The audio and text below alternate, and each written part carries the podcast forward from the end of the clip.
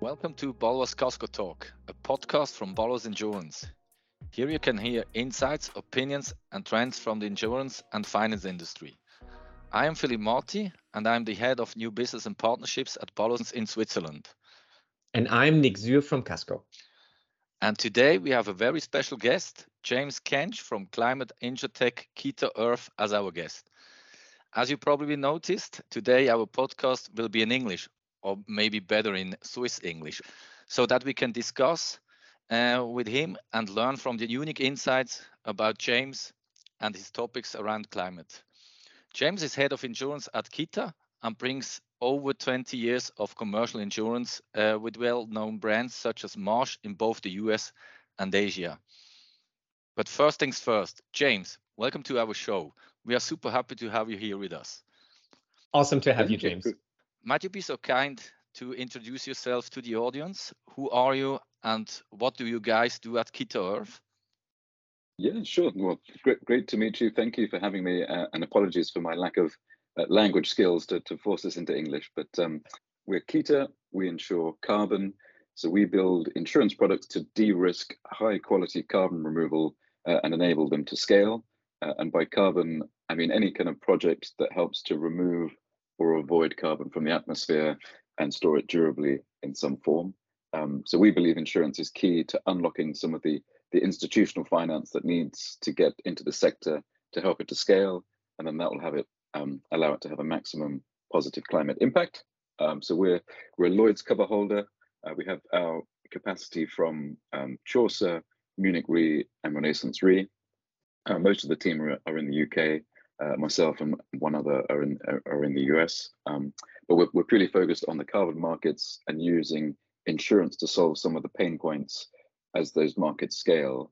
Um, to identify some of those pain points, we're looking at the entire life cycle of a carbon credit. Uh, we're looking at the different stakeholders in the value chain and the different types of carbon carbon project or carbon removal. And I'll just explain the first sort of pain point uh, I've identified and then hand back over so that I don't bore you. But the, the first pain point we, we saw was that there's a lack of supply of high quality credits. So lots of buyers, um, they're very discerning. They want to do the right thing. They want to make sure that the credits they buy are high quality and they need to lock in that supply with a forward purchase or upfront investment. That investment brings a delivery risk. So if you're buying X tons of carbon now at Y euros or uh, dollars per ton, for delivery at date Z in the future could be one, three, five, ten years down the line. If for whatever reason you don't receive those those tons, then Kita, our insurance can can cover the loss, either in cash or, or we've just built a mechanism to pay out in like for like carbon credits. Um, I'm happy to kind of unpack all that stuff. And then my, my role as head of insurance is about um, distribution, product development, and capacity management. Uh, and a little bit about my background. I started in law and finance, quickly escaped into into the, the fun world of insurance and haven't looked back since, but always in like emerging markets, new products, new ventures. Um, I mean, my passion is building building out new things and driving change. But originally, I was a biology and chemistry undergrad, so very passionate about climate and, and conservation. I'll, I'll stop there. Great to meet you both.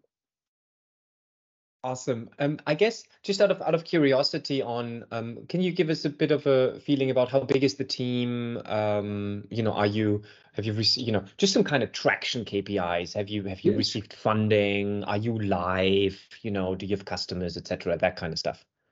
Yeah, sure. So uh, Kita was founded in 2021 by our three co-founders. They they met at a Cambridge uh, UK climate venture uh, accelerator uh, we're now 10 people, um, mainly in the UK, some, some in the US. Um, we've had our first sort of seed funding round at the start of the year.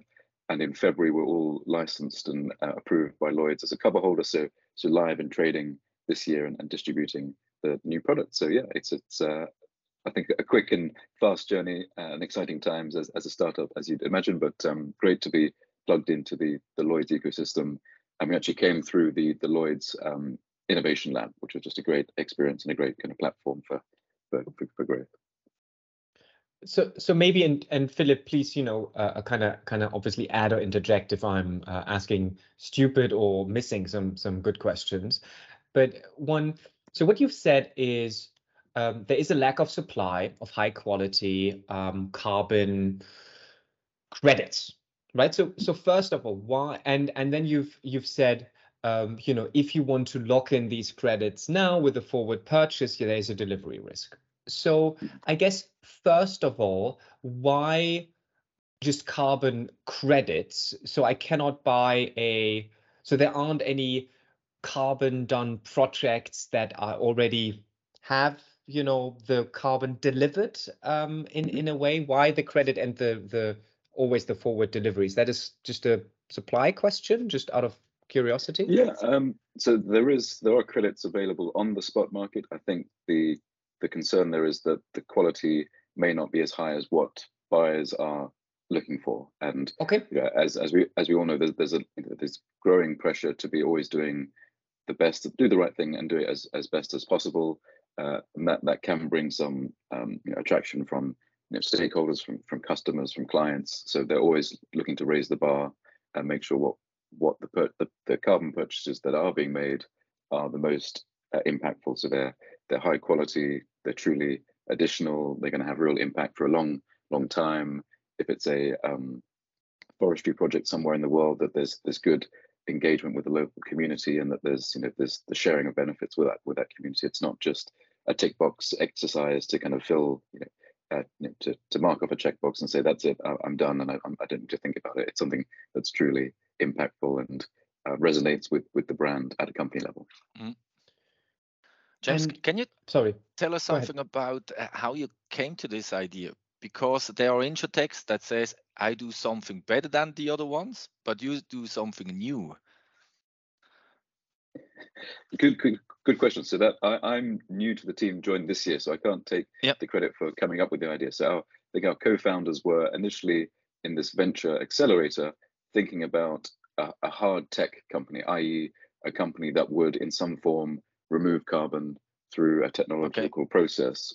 But going through that accelerator, they realized that actually one of the barriers for those hard tech companies is finance. And the real barrier, barrier to getting finance is getting the insurance comfortable. Because if there's no um, if there's no um, insurance, then there's no finance, and without the finance, there's no project. So, yep. and um, they had they had a finance and insurance background, so that there was a little bit of a pivot to say, actually, we think there's a, a problem here, um, and the potential scope of the problem is massive because the the carbon markets themselves are fairly nascent at the moment, but need to scale up to a size kind of on a parallel to the, the current fossil fuel industry. So that that scale up is going to be pretty unprecedented. It's going to need huge capital and therefore a massive um, uh, opportunity for the insurance market. So if you and it makes sense. You know, you need finance, finance needs insurance, but insurance obviously also needs a, um, let's say, it's a calculated uh, a premium that can be calculated and um, you know even our friends at lloyd's and uh, munich re renaissance re you know they probably want to have some form of uh, profit ideally um, plannable profit. So i guess and and I'll leave it to you what's the easiest way to approach this? Whether we start with what perils are included and how are they insurable um, but more importantly you know how do you make them insurable? And specifically is it you know where does it is is it is it an underwriting you know how important is kind of underwriting versus potentially monitoring etc you know that that kind of thing yeah. because um, someone needs to take the risk on their balance sheet, and so something needs to be added to the equation to to making these currently risky seeming projects and at least from my linkedin you only seem to be hearing the bad news and it's yet another one that blew up and yet another one that hmm. blew up um, and but that's a follow-on question whether that's actually good or bad for your business model. Um, i can see arguments for both. But but sorry could you kind of walk us through a little bit on how to make this insurable? Yeah sure. Um, and i think i think that's the main advantage that, that we have in our structure. So being a, a lloyd's cover holder so an M, you know an mga it's about having the focus and the agility and the bandwidth to you know to only live and breathe this stuff and really get into the weeds of what are the risks um, and how do we how do we kind of bring that into the insurance world? You know, how do we price it? How do we underwrite it? All that all that good stuff. But I can talk about maybe the the overall life cycle of a of a kind of carbon project yes. and the carbon credits and, mm-hmm. and how we see how we see the risks there. So the, there's kind of sort of three main um, stages of the risk. There's the sort of the, the feasibility stage of getting the project um, approved and financed. There's the, the, the, delivery stage of, okay, the project's up and running, it needs to execute, it needs to deliver its carbon. And then there's the post delivery phase where the main risks are around invalidation of what's been done. You know, has has a um, a project had had a reversal because there's been a loss, you know, the underlying forest has, has burned or the carbon somehow has been um, released. So we, we try to think about it in those three stages.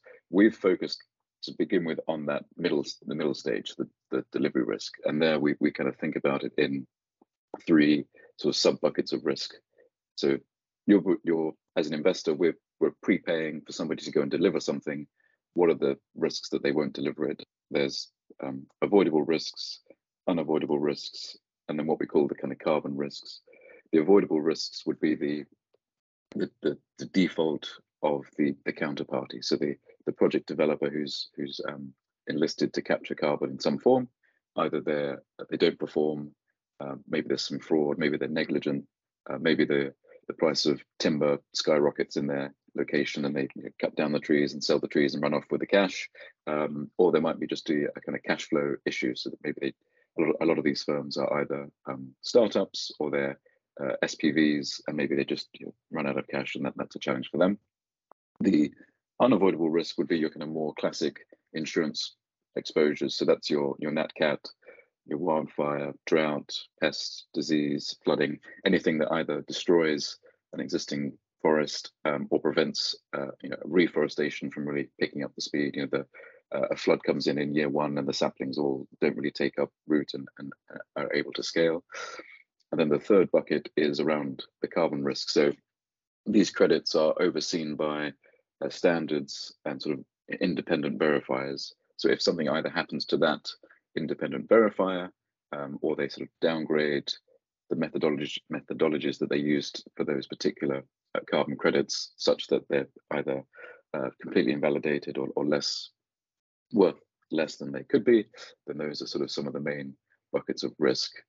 And then when we think about how we underwrite them, um, it's it's very the underwriting is, is super important. Going back to your your point, monitoring on an ongoing basis, I think has a has a, a key role to play throughout the life of a project. But at, at the stage of how do we actually price and underwrite it, it's really going into the weeds at the moment of what is the project, um, what are all, you know, all the metrics of what it is its its risk exposures, what is it trying to do, um, how much data is there on the um, additionality the permanence, the, the potential leakage of this um, this project, um, any due diligence on the developer themselves. So what's their financial track record, or if there is no limited financial track record, what is the track record of their management team or other projects that they've done in the past? Um, we also look at a little bit of due diligence, due diligence around the investor. So what, why are they purchasing these credits? Is it for sort of the right reason?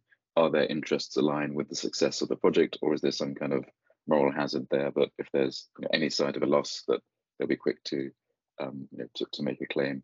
Um, um, so the, there's a kind of bunch of key underwriting um, dimensions that we'll look at, and it's very bespoke at the moment. Um, it's early stages in sort of the evolution of the market, so we, we need to be very comfortable with the risk, and that means really going into the weeds. At, over time, we'll build up more and more kind of critical mass um, data around what are the trends, and we can start to look more on a portfolio basis and, and sort of underwrite uh, across a portfolio, thinking about you know, what are the you know, the various sublimits and aggregations that we need to be mindful of, but knowing that the, the overall performance, you know, the distribution that we would expect is a bit more predictable.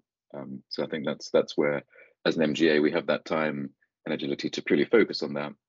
We can use proxy data sets from uh, other um, you know other areas of underwriting, other sort of insurance policies to use as a base building a little bit of a kind of um, conversion factor in the early years, and then as as it matures, that that sort of um, um, that variability will, will decrease and will, will, come to a kind of more pure technical rating that's kind of matching what the, the risk exposure is.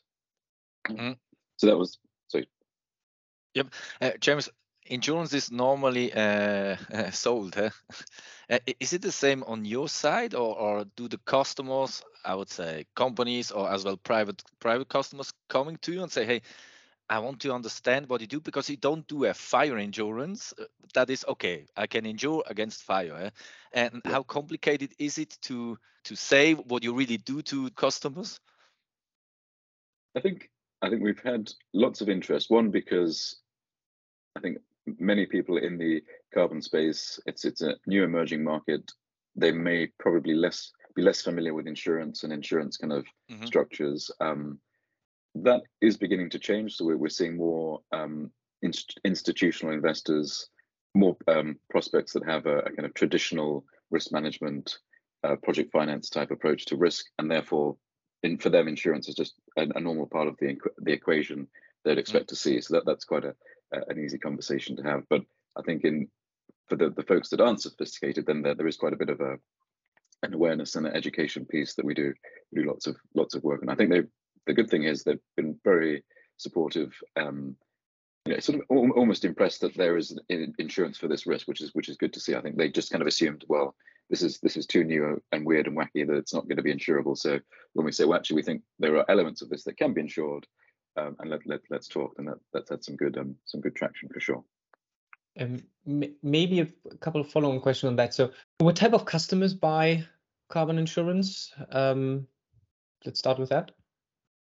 Yeah, sure. Um, so probably there's four so dimensions of of, of buyers. There's um, your regular corporates that have um, a net zero strategy, so they're, they're looking to you know, reduce their emissions, avoid their emissions. They may have a, a, net zero target at some point in the future or in the near term, and they're they're looking for purchasing carbon credits to offset their hard to abate emissions. So for them, they're coming from it from a, a real um, sort of reputational liability, brand liability perspective. Um, then there's also um, more of an investor mindset. There are project developers, and then there are sort of intermediaries. Um, the investor mindset would be the sort of institutional uh, investors that see carbon as a commodity, as a as a new emerging asset class. So therefore, they're either looking to um, you know invest and sort of profit on their own account, or they're looking to um, build portfolios and funds for their for their investors or off takers.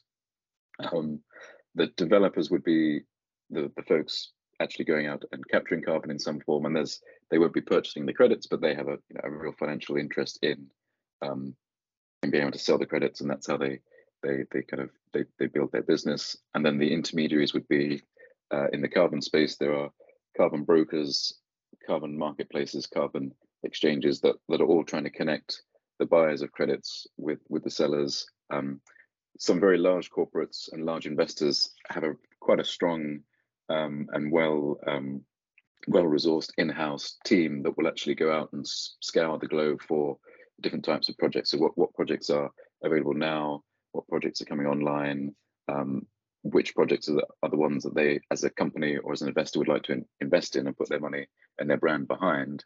And then there are firms that are, say, more mid cap or sort of SME firms. Obviously, they don't have that resource, so therefore they'll outsource that that sort of um, uh, scoping and sort of searching work to these intermediaries. So that either as like a carbon broker, sort of, and more of an analogy to an insurance broker, kind of trying to structure a more bespoke deal or going to a, a marketplace or an, or an exchange where it's a bit more, you know, here's something off the shelf and you can pre-purchase, so you can purchase as many credits as you need in a in a in a particular uh, structure. Um, you've and then that, thank you. I think I mean that makes intuitive sense. I would say, you know, um, when you've said there is big interest in and a positive, uh, let's say, surprise uh, around, wow, mm. this is insurable. Um, or there's an insurance product. Have you? Can you give a, a um, and without spilling the beans, obviously, but a, a rough um, kind of how how how costly is the insurance premium? So let's say a credit would be a hundred euro dollars or whatever, or a thousand, whatever the unit is, right? Now, yeah. and let's assume it's high quality because we don't want to insure subprime, right? Yeah. um, yeah. But but do you have a feeling, um, you know, around the what type of premium one needs to to, to hit in order to make that um, marketable you know it i don't know whether whether you can right? Um, but yeah. any kind of indication would be i think quite helpful to to understand. And maybe it's a big range because it really depends on on the risks of course but um, any guidance would be super interesting. Yeah sure. I mean it's it's quite a tough one to call because there's a there's a big spread at the moment, and it really depends on um, the type of project. So, is it say uh, a nature-based project, or is it an engineered project, something like uh, protecting a forest, or is it something like direct air capture? Um, depends on on the geographic location. So, there's lots of uh, sort of country risk and um, cost of uh, ease of doing business risk in there, particularly from a kind of credit default angle. Um, and then it's also around the what's the sort of time exposure. So a lot of these projects and, and our insurance can go out to 10 years. So that's quite a long term to be on risk. The longer the risk, longer the term, you know, the higher the risk. Um, a lot of the risk actually in the projects are pretty um, heavy loaded upfront. So um, if it's a protecting an existing forest, then there's a little bit of a um, sort of validation risk and a little bit of a scale up risk, but most of the work is done there and it's more about ongoing monitoring. So a lower upfront risk. If you're actually trying to do something new, if you're trying to plant a new forest or you're building a new direct air capture plant or you know, a new biochar facility, then a lot of that risk is upfront. So uh, there, it might be a bit more front loaded the risk and the front loaded the premium. Uh, so it does it does vary quite a bit. Um, in our insurance, we're not covering the political risks. That's the the one exclusion for now, but it does kind of bleed into you know what the what the rate will be. Um, a lot of the projects, particularly in, particularly in the forestry space, are in the global south, so South America, East Africa, Southeast Asia, uh, and that there's quite a bit of risk built in there. Our, our initial proof of concept was purely around you know UK woodland um, and sort of building a, a rating model for that.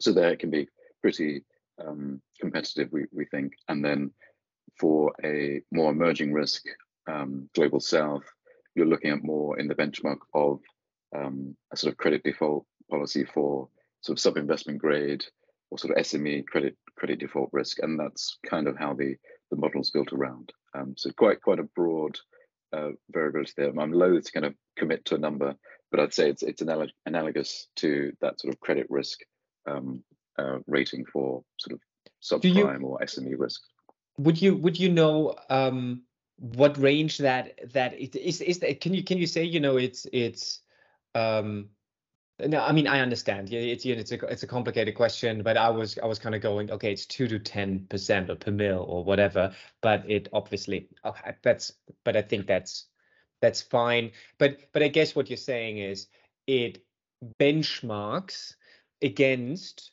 yes. um, comparable insurance products where the market yeah. has already found uh, it's insurable rather than yes. Yeah i'm making this up totally out of thin air because i don't know yeah. and and and so it's you know you you have the benefit of of kind of using derivative calculations um yes. understood understood that's it um i guess my um kind of following and you've you've you've already answered that but but i guess when you you said we're building in in the beginning so so if i'm pitching this to an um, insurance ceo they probably think carbon insurance is one product. As you would when you don't know something very well you oversimplify. In in your view based on um, your let's say um, experience in specialty and commercial insurance etc and with the kind of demands that you have and that you have come up with how many products you know would you say and maybe for me you know the differentiation is i don't know whether that's that's correct uh you know D&O for me would be a line of product pi would be a yeah. line of product yeah. um, would you would you be able to say listen uh, we believe there's probably x types of products that are akin to specialities yeah. so i can glean some of the hidden complexity again by using a derivative that I vaguely understand? Okay. Um, yeah, good good question. So I can I can talk about just where we think the product opportunities might be, and then how what some of the um, analogies to them are. Um, so kind of going back to that, we're thinking about who the stakeholders are, what's the life cycle of a credit, and what other types of carbon, um, and then we're purely focused on what are the the more bespoke um, insurances that need to be built that won't be off off the shelf. So we, uh, we're not we're not thinking okay, what's the the property and casualty risks or the construction or the the, you know, the marine cargo, the DSU type stuff. It's like what's what's niche that needs a, a, a home. Um, so we, we've we've looked at investors and their their kind of forward purchase risk already. We'd like to look at the developers and, and their kind of the kind of mirror exposures that, that they have. They need to get a project off the ground. They need it to scale they need financing that that financing needs to be bankable i.e they need to have insurance so that could be either a, a surety type project product for the developer to kind of put on as, as collateral to get financing or it could be excuse me could be an indemnity product uh, we just strip out some of the, the moral hazard risk so it's more covering for say the inv invalidation of the carbon markets or um, uh, some of the the unavoidable physical risks you know the, the wildfire risk that burns down their forest or their production plant. Um, we're also thinking around some of the intermediaries that I mentioned. So there's the the marketplaces, exchanges, the brokers. There, they may be thinking about providing a guarantee for the credits that they sell or that pass through their exchanges, and then therefore there's an insurance play to say, well, there could be a, a sort of almost extended warranty type backstop to to that guarantee that they're giving. Um, at a kind of more macro level, I alluded to it before, but the the credits are issued by sort of third parties, these uh, carbon standards. At the moment, there's an inbuilt self-insurance mechanism with those standards where for any project, um, they would take a percentage of the potential credits that could be issued and they put it into a, a combined central buffer. So like a little bit of a sort of self-insured retention across the whole um, portfolio of a particular standard. Um, which is which is you know a, a good thing to have. It's you know, some form of insurance. We would like to argue that actually insurance, traditional insurance or reinsurance has a role to play, either in supplementing or complementing that that sort of self-insurance mechanism to make it uh, a little bit more uh, efficient and to free up some some capital. So uh, from a developer perspective, and that that they may have to put 10% or 20% of the credits that they could be issuing into this buffer, so they're kind of losing out on some some revenue. And they're they're all um, fairly early stage companies, so they need all the revenue they could get. That's of one area we're looking at. And then we're looking at, in terms of the life cycle, I mentioned there's the that sort of feasibility stage, the delivery risk phase, and then the invalidation uh, phase. So for feasibility, that's more that's pretty risky. The, the most risky kind of stage of a project. Can the project actually get the financing? Can it get uh, itself validated, can it get up and running? So the, the scope to kind of maybe take the, the coverage that we're providing and, and kind of stretch it earlier into the, the, the life cycle of a project. Um, there's the delivery delivery risk element that I mentioned, and then there's the once the project has issued its credits and it's it's um, those credits are either being um, sold on or they're being used by corporates to offset their emissions. There's the risk that you know, if that credit is um, invalidated or um, is reversed. So if the you know, the forest burns down or the carbon stored underground releases, so there's a different niche product around that that risk. Um, and then we think about the different types of carbon removal. So there's most of the volume and all the projects we see are in, in, in nature. So it's protecting an existing forest or replanting a new forest. So that's that's quite um, uh, I think well understood risks there. And, and the main concern over the longer term is you know what's the the wildfire, the drought, heat index, all that, all that kind of um, pure uh, cat insurance, kind of agriculture insurance type elements. You know, there's um, parametric plays around that as well. And then on the what I call engineered carbon removal types, um, there's a bunch of new technologies that, um, and I can, I can mention a few, but um, it's uh, there's a, there's a scale up risk to those. Will these new technologies be able to meet the deliverables that sort of buyers are looking for um, as quickly as, as they as the buyers want them to do uh, as quickly as they need to to kind of justify their business model uh, and then uh, what are some of the, the nuanced risks that will emerge around like the liabilities and the assets that these new projects are um, kicking off and i'm not going to give an example um, probably the, the two that have the biggest um, volume in the short to medium term one is called biochar and another one's called enhanced weathering. Biochar, it, it sounds counterintuitive, but you take offcuts like uh, sort of biomass um, offcuts from um, forestry or from sawmills or from the sort of the farming sector, you know, uh, rice husks or tree nuts, and then you, you burn them in a controlled environment without oxygen, and it makes these sort of charcoal bricks or sort of charcoal type soil that you can then use to scatter onto farmland. Um, so there, the risks of sort of a new technology, there's the, the technological risk, there's the, the feedstock risk. Can you actually kind of source all this biomass that you need to to um, to put into the into the processing plant? Um, can that be done as close as possible to where the feedstock is? Because you obviously want to reduce, you don't want to be emitting more carbon than you're uh, removing. Um, and then also, um, it's it's a point source point source risk. So it's a basically a kind of furnace, controlled furnace that you're having to put in one place. So therefore, that looks and feels a bit more like a, a kind of classic, you know, fire hazard from a property perspective or, or liability perspective versus say insuring a forest, which is going to be thousands and thousands of hectares that you know you, are worried about the overall ag uh, aggregation of risk and the spread of wildfire, but not so much just the, a single point source um, risk. Uh, the, the, other one I mentioned was enhanced weathering. This sounds a little bit um, uh, crazy, but it's you can take slightly alkaline rocks which naturally capture carbon by reacting with um, carbon in, in the rain. But but you break them down, grind them down into like a rock, into a dust, and again you can scatter that onto farmland. It reacts over time uh, and stores carbon in the rain. But there might be some like liability exposures there. So um, some of these feedstock um, um, sort of rocks that are being used may have some heavy metals.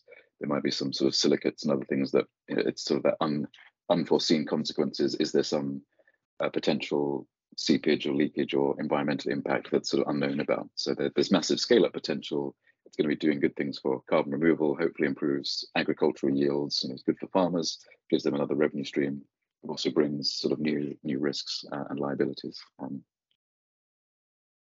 James, very fascinating, and that's what I talk about. You do something new, and we are not talking yeah. to a to Insurtech that do the car insurance with seven than eight clicks. It's, it's really fascinating what you do. Where you're looking for for for customers or partnerships, is it in the whole world or is it uh, more in Europe or, or, the US or yes, in Switzerland? yeah, well, I'd love to talk about Switzerland, but um, we're so headquartered in the UK, part of Lloyd. So we can, at the moment, we can insure companies that are based in the UK, US, and, and Canada. Um, but we want to expand that out to the EU, Switzerland, and Singapore, potentially Australia, New Zealand, so sort of the developed world uh, insureds, but the projects, the risks that can we can uh, underwrite for those insureds can be located anywhere in the nature-based world. That's that's mainly global south. Um, we're, we're, very interested in in Switzerland in particular because um, it, it's it's very advanced in the carbon space. It's quite a uh, one of you know one of the main thought leaders leaders um, and a hub for investment and technology in the carbon space, which is cool to see.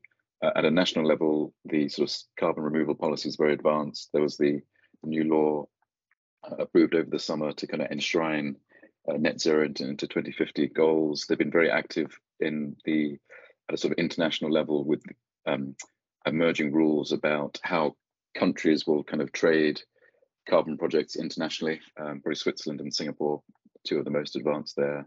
Um, then there's there's a real hub for the technology and, and, the project developers themselves in Switzerland. So the um, one of the leading direct air capture firms in the world is is Swiss. It's called Climeworks, um, headquartered there.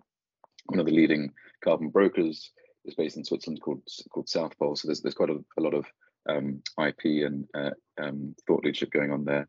And then it's just a big investment hub. So you know, lots of yep. investment funds, asset managers, um, commodity traders, um, so they'll, they'll be based there, but they'll be looking at how do we invest our money into these projects and have some impact uh, and do some you know do some offsetting on a on a global basis. So uh, in, interesting place, Switzerland for sure. That was a publicity for Switzerland, Nick. Yeah.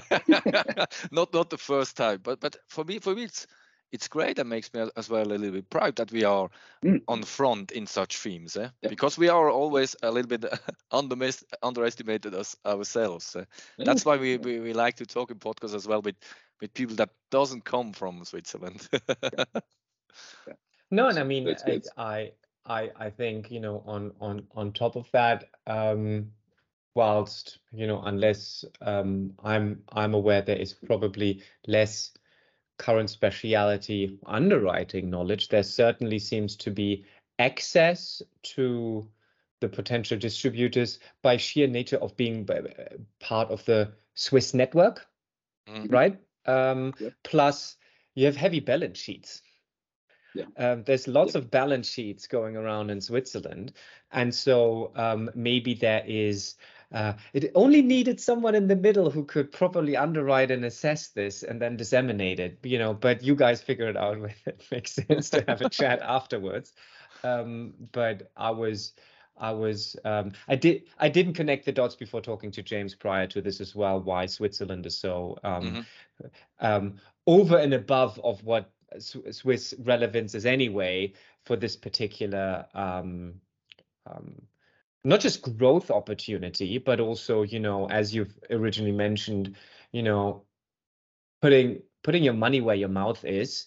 Mm. And I would implore every CEO or head of underwriting to kind of, you know, if you're looking at how to marry, you know, whatever you think your your conscience um, with your um, requirements to serve shareholder interests and just saying we won't insure we won't insure is is is kind of getting old you know this could be one of the things that could pun intended offset some mm.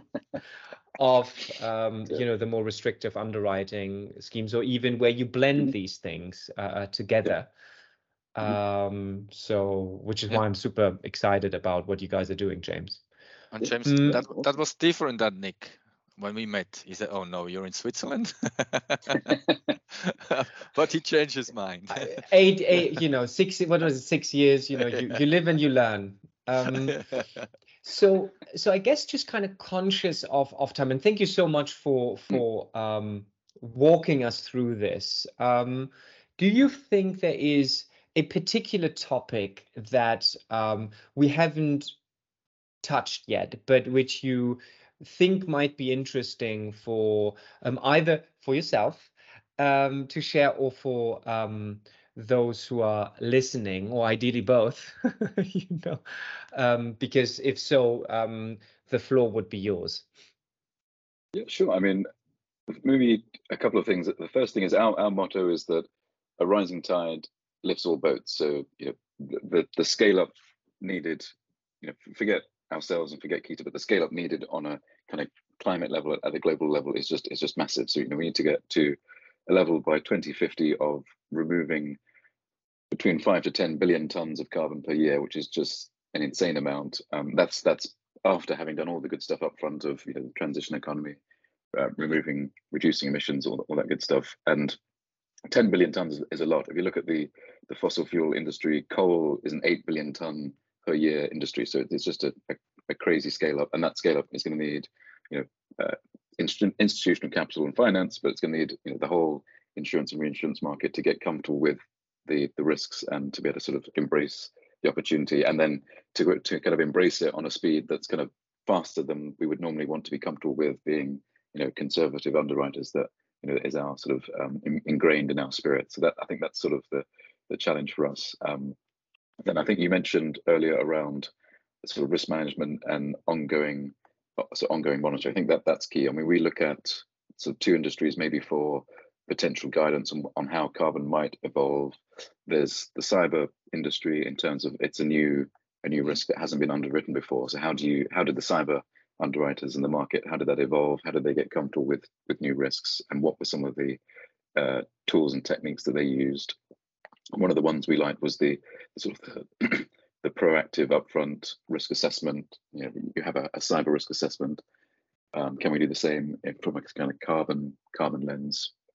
And then the other industry is sort of renewable. So uh, that's more that sort of project financing, maybe a bit more hard tech scale up and what are some of the, the lessons learned of mainly around um, standardization of contracts and processes and um, at, at, the moment in the carbon world everything's very bespoke. It's sort of all over the counter um, little standardization. So anything we kind of learn around around that and sort of set best practices for ourselves for sort of the insurance industry and then also that kind of feeds into the sort of the, the finance and the investors at the, at the front end as well. So that that's um that's um something we're keen to support and, and grow. Um awesome unfortunately Philipp james i think um we've we've hit our, time, our time window yeah. um but thank you yeah. so much this was super interesting james yeah pleasure great great great to, to meet you both and thank, thank you for the time. Yeah, thank you as well from my side to uh, Nick and uh, as well James. Eh? And I didn't understand 100% everything, but I, I, want to summarize it. And uh, James, you can say if I'm totally wrong or maybe totally right. uh, for, for, me, it's it's a little bit not not only a little bit, but it's it's a future of insurance. Eh? like you told about Cyber, and there was the Cyber uh, specialism and, and my mom said what what came what comes to us and i think yeah. there is there is a, a lot of potential in this insurance and i think it it, it supports to make the the world uh, better greener healthier and it supports mm-hmm. it am i right with that yeah oh, what, what is your yeah. the, your your elevator yeah, think, pitch think, in 10 seconds yeah I, th- I think insurance can be a force for good uh, and can enable you know um, projects and investment to take off yep. that otherwise wouldn't happen and that that's what we need uh, particularly at this this stage but sort of the maximum climate impact so definitely definitely agree. okay that was a nice last word. Thank you james. And merci to the listeners for listening. Subscribe to the Baloise Talk podcast on Apple Podcasts and Spotify and feel free to follow us on LinkedIn. If you have any questions or feedback, please contact us at baloisekasko at kasko.io or as well, go to James, to Kita. Hear you next time in English, German, or maybe Italian when Nick can speak Italian soon. Thank you. Bye bye. Thank you very much. Bye. Bye.